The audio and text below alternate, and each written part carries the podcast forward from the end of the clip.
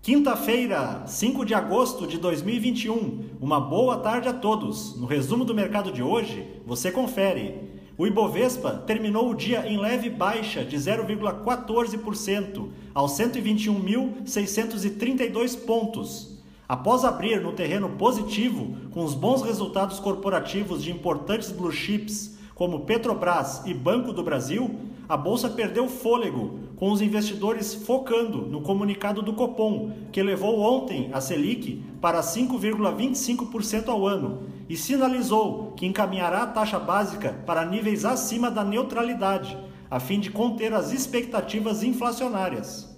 Na ponta positiva, as ações preferenciais da Petrobras, em alta de 7,88%, dispararam com a divulgação do mais recente balanço da companhia entre abril e junho deste ano, seu lucro líquido foi de 42,855 bilhões de reais, revertendo o prejuízo observado no mesmo período de 2020 e ficando acima das previsões. Os papéis da TOTUS, com ganhos de 1,81%, subiram frente ao anúncio de que a empresa registrou uma alta de 35,6% em seu lucro líquido no segundo trimestre em relação ao mesmo período do ano passado. Na ponta negativa, as ações ordinárias da AES Brasil, em baixa de 1,64%, recuaram diante do fraco resultado apresentado hoje. No segundo trimestre de 2021, a companhia teve uma queda de 77% em seu lucro líquido na comparação anual. O dólar à vista, às 17 horas, estava cotado a R$ 5,22 em alta de 0,57%. Já no exterior, as bolsas asiáticas fecharam de forma mista.